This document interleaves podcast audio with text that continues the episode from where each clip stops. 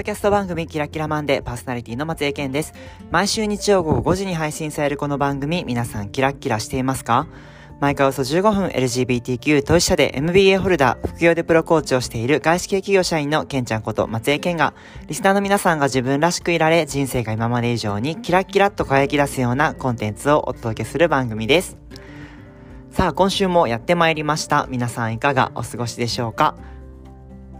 本日は11月12日土曜日、ただいまの時刻は、えっと、午後2時18分となっております。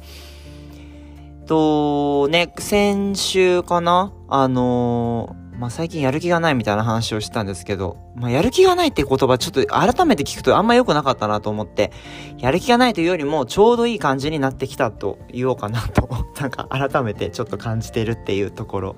です。いやなんかだいぶ自分の中にスペースとかあとはなんか選択できるみたいなところが出てきたかなっていうのはここ最近改めて思っていることでもありますしうん、ただその一方なんか自分って本当になんかやっぱ変化っていうものがすごく人生において大事なのかなきゃいけないって勝手に思い込んでんのか、ちょっとここまだ定かじゃないんですけど、やっぱり何か変化をつけるっていうことって自分が生きるっていうことにおいてすごい大事な価値観であるっていうことは気づいているので、やっぱり常にあの同じことではなくて何か変化をあの起こしていくっていうことはあの改めて自分自身にも大事。ただそれをやるがあまり今の自分が窮屈になってくるっていうのは違うなっていうところは少しあの意識的にあの思っているっていうところがあります。なんかこのバランスがね、本当にまだ自分の中で上手に認識できていなくて、ついわーってやりすぎちゃったりって苦しくなったり、カッといってギューって抑えるとなんか物足りなくなったりっていう、なんかね、呼吸で言うと、わーってやってる時はこの、はっ、はっ、はってなんか呼吸が浅くなるような、うん、感じ。で、逆に何にもしない、ふーみたいな時はほんと深呼吸してるみたいに、ふーっていう感じの、なんか呼吸のイメージはあるので、ちょうど今僕このバランスを、あのー、意識したいなという時期なので、ほんとひ、ひ、ふーっていう、あのね、出産する時に使うようなこのラマーズ法っていうんですか？このなんかこの呼吸みたいなところはちょっと意識して、あんまりヒッヒッヒッヒってなりすぎてる時はちょっとフーってしたら逆にフーってなりすぎる時はヒッヒって少しあえて浅くしてみたりっていうことを意識して、なんかこのバランスっていうところを今自分の中で行動としては意識しているところです。皆さんはどうですか？なんか最近、あの、自分らしくっていう、これも自分らしさっていうのかな？なんか心地よく生きられていますか？っていうような問いをまず投げてみたいなと思います。で、えっと、最近、まあ、あとね、何が起きてるかというと、あの、先ほど今日は11月12日とお伝えしましたが、11月14日ですね、月曜日から1週間、あの、お仕事の出張で、アメリカ、フロリダ州のマイアミに、あの、行かせていただくんですけれども、いや、久しぶりの海外だなという感じです。コロナの前は、ね、あの、パートナーのパオくんと毎年ハワイにまあハワイじゃない年もあったけど、あの基本的にはハワイに行ったりとか、あとは前職ではスイスに出張に行ったり、その前のお仕事ではスペインに行かせていただいたりっていうことがあったので、海外には比較的行く機会を今までも自分でも作っていましたし、お仕事で行かせていただくような機会もあのいただいていたんですけど、いやほんと2年ぶりかなという感じです。で、なんか前と違うなってやっぱり改めて思うのは、もちろん、あの、アメリカには入国の時にビザが必要なので、エスタを申請するんですけれども、それ以外にも今ってこのワクチンの証明であったり、それがアメリカに入国する時も必要ですし、日本に戻ってくる時にも必要なので、まあそういった手間というんですかね、今までしていなかったことのプラスアルファの何かっていうところが、あの、発生するっていうところで、あ、なんか改めて、そうだそうだ、あの、コロナの今はまだ時代だなっていうところを、うん、自分自身も今回このまた海外に行くっていうところで改めて実感したっていうところがあります。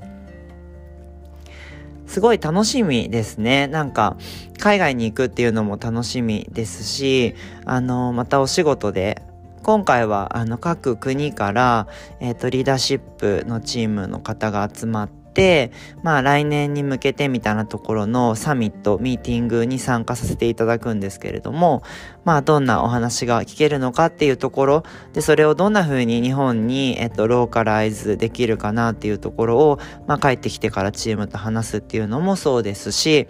あとはなんか他の国のあのリーダーシップの方たちと、また改めてこうしてフェイス2フェイスで会って、関係を作るっていうところも、あの自分にとってはすごくプラスになるのではないかなと思って、そこも楽しみだなと思っています。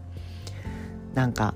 何事もないといいなと思いつつ、あの、私、結構、あの、海外に行くと何かしらが起きてしまうので、まあ起きたら起きたでその時対処しようと思いますが、荷物の置き忘れだけは気をつけたいなと思います。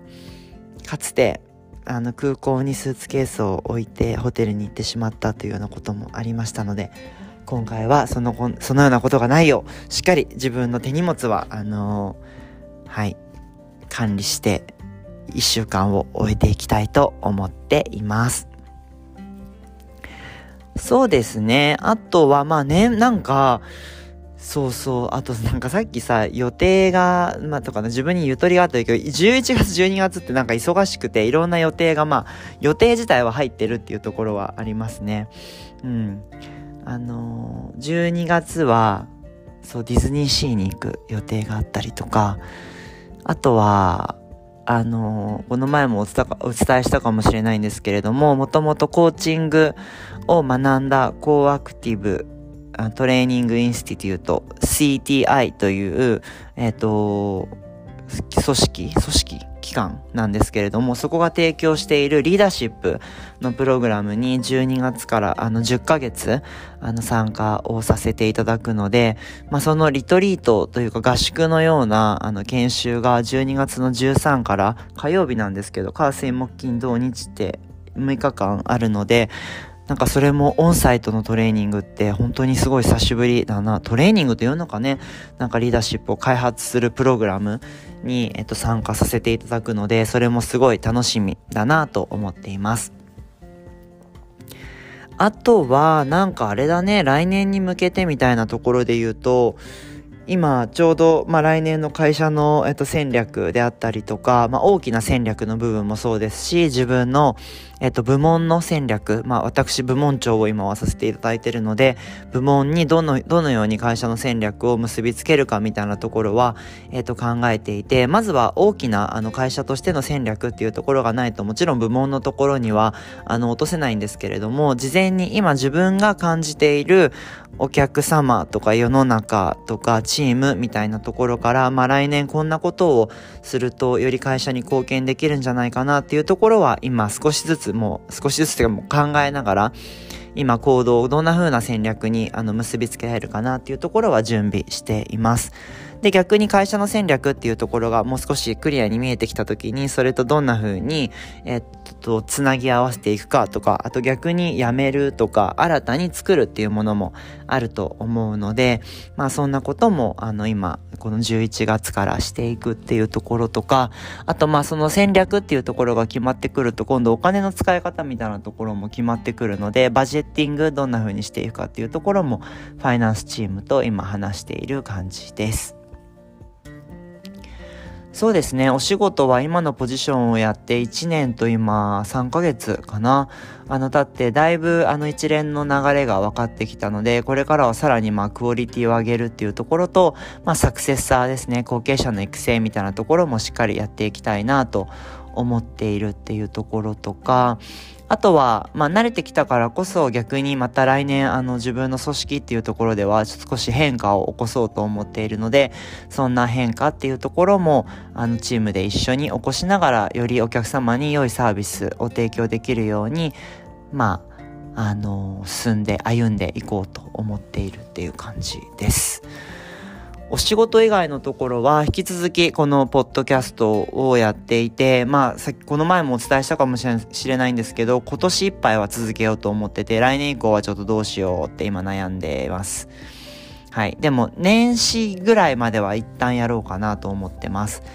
YouTube は、えっ、と、またうわーって熱が出て、またちょっと編集めんどくさくなってあんま上げれてないみたいな感じで、動画が、編集しなきゃいけない動画が溜まって、ちょっと思うと、ああ、やんなきゃって思う少し憂鬱な気持ちになる存在です。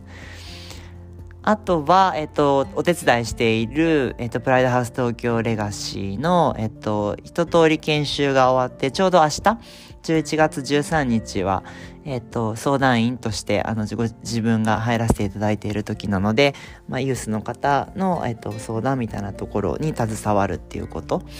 を、えっと、引き続きしていこうと思っているのと、コーチングは、そうですね、自分のクライアントさんと、あと、登録しているザッパスっていうコーチングの会社さんからの業務委託で、あの、クライアントさんご紹介いただいて、コーチングさせていただいてるっていうところです。うん。あとはまあね、さっきもお伝えした通り、12月からスタートするこのリーダーシップのプログラムを受けることによって、自分自身のキャリアとか、それ以外の今お伝えした SNS を通じての発信とか、あとそれ以外の、あの、活動みたいなところが、またどんな風に変化していくのかなっていうのは結構楽しみだなと思っています。あの、このね、リーダーシップのプログラムも、まあもちろんね、あの本当選ばれた何人かしか受けられること、受けることができないので、まあそもそも本当にあのここにこうして選んでいただいて感謝しているっていうところと、あとは結構高いんですよね。まあ180万ぐらい10ヶ月でかかるので、まあそこに対してお金を払ってコミットしたっていうところでは、ちょっとあのまた何か自分の中で変化とか進化とか何か変わるっていう部分が起きる起きてほしいってなんか他力本願な感じがするんで、まあ、起こそうと、起きるだろうというような気持ちでそこの場に行きたいなと思っています。なんかそう、僕なんか自己投資にお金使いすぎかなって若干思ってて、まあいいんですけど、あの、だってグロービス経大学院、ね、大学院って MBA もお金かかりました。コーチングプロコーチになるプログラムを1年、まあ約半年ぐらいやって、それもお金かかってます。で今度またリーダーシップの10ヶ月のプログラムにもお金払ってますって、なんかどうなっちゃうの？みたいな。なんかそんなところもあるんですけど、まあまあ、あの、僕本当にね、好奇心も強い人なので気になるともうやらずには得られない。いられない人なんですね。で、まあやっていく中で、ちょっとその、グラデーションで、うわっと熱があるところもあれば、ヒューンって冷めることもあって、そんな感じではあるんですけど、まあ自分のやりたいっていう気持ちには素直でいたいな、と、あの、思っているので、気になったらやってみようと。で、そこが自由にできるために僕は働いてお金というものをあの手にするんだっていうような気持ちで思っています。あの、本当幸いなことにね、あの、パートナーのパオくんも、あの、自身でビジネスをして安定的なビジネス、安定的に収入があって、まあお互い、まあそれぞれ、あの、何か依存し合ってっていうことはなくて、本当に独立した経済体制なので、今本当好きにお金使わせてもらってますし、まあ旅行に行くときは、あの、それぞれで出して旅行に行ってますけれども、まあそれ以外は基本的に別で生活しているので、うん、なんかそんな自由さをいただいてありがとうございますっていうところもありますね。うん。まあなんか引き続きね、変化みたいなところが訪れるのかなと思います。まあ来年以降どんな風になるのかなっていうのと、あと最近知ったのが、僕来年今39で来年40になるんですけれども、来年が前役っていうんですか？なんか役年の前の年？翻訳の前の年？年が来年から3年間始まるみたいで、そういうのも本当に意識したことなくて、初詣とかもほぼ行かない人なんで、なんかそういう日本の暦の流れ的な何かっていうのはあんまり信じ、信じないというか気にしてなかったんですけれども、なんかそれ聞いたら急に気になり始めちゃって、どうしようみたいな、なんか変な不安に駆られてて、で、かたやなんかパオくんは、あの、毎年、あの、お祓いに行っているので、なんかじゃあ来年は一緒についてなんか払ってもらおうかなって思うんですけど、なんか払われたら自分についてる大事なものもなんか落ちちゃったら嫌だなみたいななんか変なあの、妄想があって、今、勝手に葛藤してるっていうちょっと不思議な場所に僕はいます。まあ実際どうなるかはわからないですけれども、はい。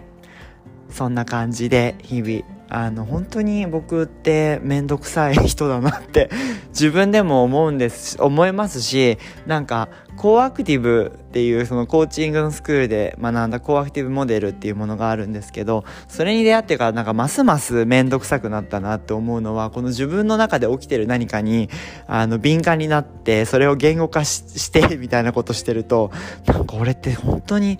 まあ、多分前もだいぶめんどくさかったんですけど、なんかさらにめんどくさくなってるような気がしますが、でもなんかこのめんどくささっていうのも、すごい生きてる実感があるものだなって、あの、思って、改めて人生って豊かだなと思っています。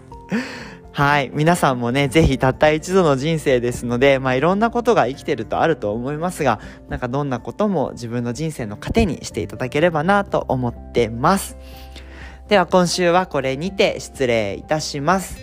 とキラキラマンデーではリスナーの皆さんからのメッセージを募集しております。メッセージは番組概要欄に書いてある、えっと、リンク先へお送りください。それではまた来週日曜午後5時にお会いしましょう。ここまでのお相手はケンちゃんこと松江健でした。キラキラ